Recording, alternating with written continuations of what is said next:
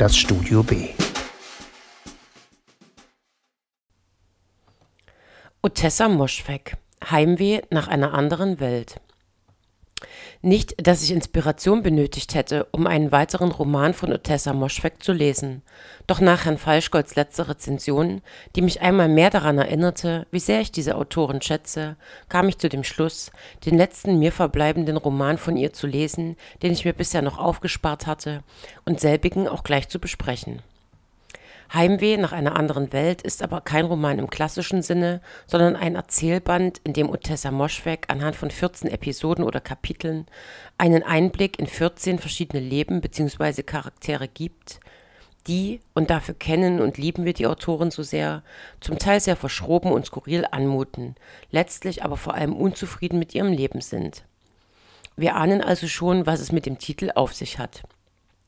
Selbiger lautet in der 2017 im Original erschienenen Ausgabe Homesick for Another World und wurde in Deutschland 2020 unter dem Titel Heimweh nach einer anderen Welt im Liebeskind Verlag veröffentlicht. Moschwegs Figuren, die entweder selbst Auskunft über ihr Leben geben oder deren Leben durch einen Erzähler beschrieben wird, sind geprägt von Unzufriedenheit, Süchten, Boshaftigkeit und Überheblichkeit. Es sind aber auch eben jene Attribute, die oftmals die Triebfeder ihres Handelns darstellen, was einen nicht selten genug kopfschüttelnd, wenn nicht sogar angewidert zurücklässt. Dabei wirkt jede Episode wie eine kleine Autopsie, in der Otessa Moschweg ihre Figuren seziert und das Wesentliche freilegt.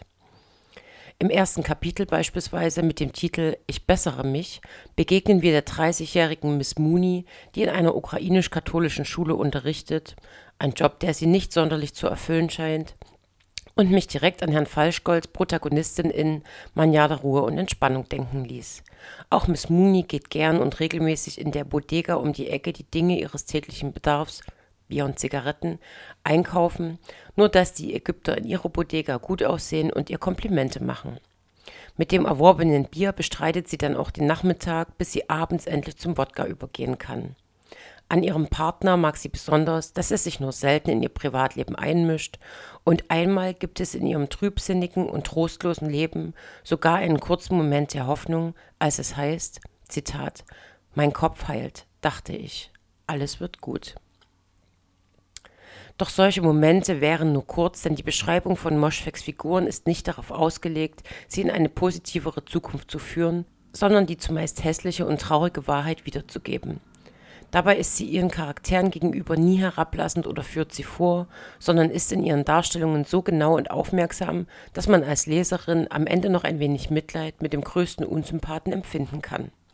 Ein weiteres Beispiel ist Larry, der nach dem Tod seiner Frau im Alter von 64 Jahren einen Job in einer betreuten Wohneinrichtung für Erwachsene mit mittelschweren Entwicklungsstörungen übernimmt. Seine Motivation, sich in seinem Alter noch einmal beruflich komplett neu zu orientieren, fasst er folgendermaßen zusammen. Zitat.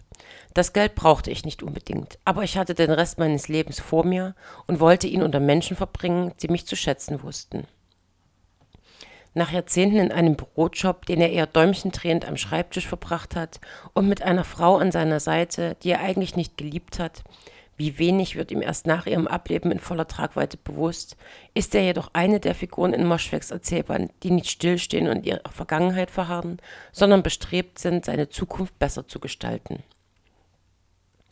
Ein weiteres Beispiel ist John, der seit 29 Jahren mit seiner Frau verheiratet ist und als Arzt ein komfortables Leben führt. Er ist sich seiner privilegierten Stellung bewusst und ist doch unzufrieden mit seinem Leben, was ihm vor allem während einer Karibikreise bewusst wird, während der er das urtümliche und freie Leben der Inselbewohner beneidet. Er ist selbst der Meinung, dass er glücklich über seine Situation sein müsste und seine Probleme völlig bedeutungslos sind.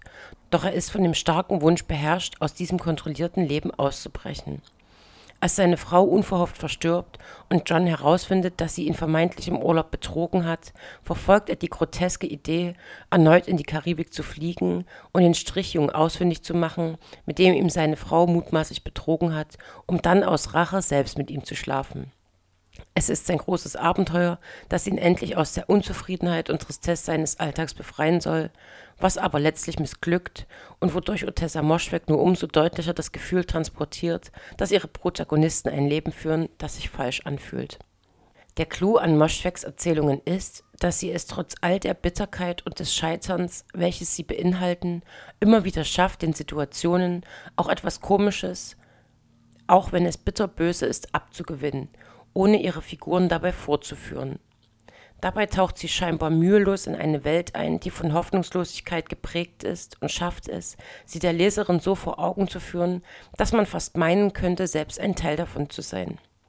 Es löst ein Erkennen und eine Betroffenheit für das eigene Leben, das eigene Umfeld aus. Otessa Moschweg erschafft ein Panoptikum menschlicher Abgründe und Unzulänglichkeiten, eine Welt, in der Menschen ihren sexuellen Abgründen und Fantasien, ihrem Hass und ihrer Gleichgültigkeit, ihren Süchten und ihrer Verzweiflung folgen, sich gegen sie wehren und deren Daseinsberechtigung ebenso unbestritten ist wie die jedes anderen. Wir spüren deren Heimweh nach einer anderen Welt und danken Otessa Moschweg einmal mehr für diesen absolut empfehlenswerten Erzählband, der in keinem Bücherregal fehlen darf.